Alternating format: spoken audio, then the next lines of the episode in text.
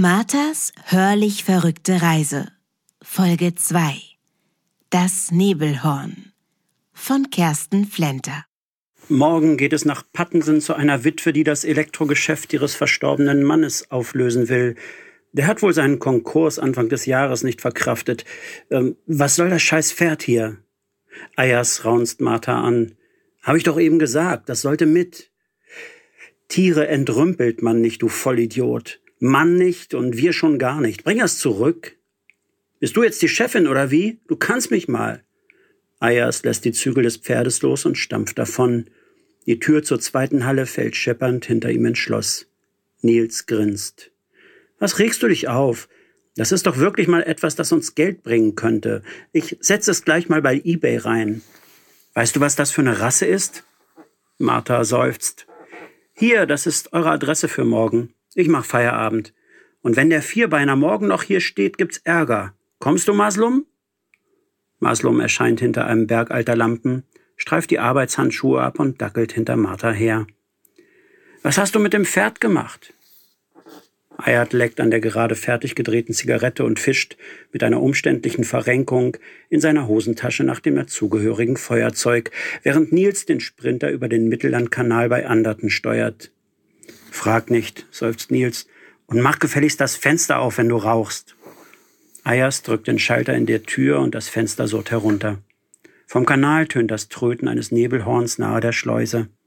Ayers zündet seine Zigarette an, lehnt sich im Sitz zurück und denkt an seine Zeit auf See zurück, während Nils den Mercedes über Süd- und Messeschnellweg zur B443 steuert. Dass die beiden miteinander schweigen, ist nicht ungewöhnlich, eher üblich. Nach 200 Metern erreichen sie ihr Ziel auf der linken Seite, säuselt die Stimme des Navis und Nils biegt auf den Hof ein. Hinter dem Wohnhaus an der Ausfallstraße zur B3 befindet sich eine kleine Werkstatthalle. Davor wartet bereits eine Frau in blauem Overall. Sie winkt. Nils stoppt neben einem VW Caddy und stellt den Motor ab. Also, eine Witwe hätte ich mir eigentlich ein wenig älter vorgestellt, sagt er, während Ayers bereits aus dem Wagen springt. Ihr kommt von Kiste und Töchter? Schön, dass es so schnell geklappt hat. Das ist unser Markenzeichen, flirtet Ayers. Ob Villa oder Tümpel, schon morgen entrümpelt, wie wir immer gern sagen. Moin, ich bin Ayers. Das ist Nils. Moin, erwidert die junge Frau, Karin. Dann kommt mal rein. Das meiste von dem, was mein Mann mir hinterlassen hat, Außer den Schulden habe ich verkaufen können, aber den hier, sie schiebt das Werkstatttor beiseite, will offenbar keiner mehr haben. Nils und Ayers erstarren synchron. Nee, ne? stutzt Ayers. Und als Nils sich wieder lockert, bekommt er kaum mehr als ein Stammeln heraus. Das ist doch nicht etwa. Wir hörten Das Nebelhorn von Kersten Flenter. Hannover Linden und Kersten Flenter das gehört zusammen. Mit seiner Lesebühne, den Nachtbaden, ist er regelmäßig im Theater am Küchengarten zu hören.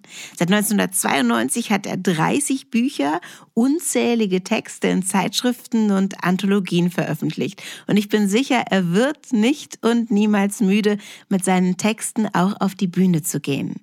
Wer also nicht genug bekommen kann von unserer zweiten Stimme im Audio-Adventskalender, wird von diesem Mann noch viel zu hören bekommen. Ich kann nicht genug bekommen von dieser spannenden Fortsetzungsgeschichte und freue mich auf morgen und auf Marthas hörlich verrückte Reise. Dann beglückt uns mit dem dritten Teil Sibylla Pütz.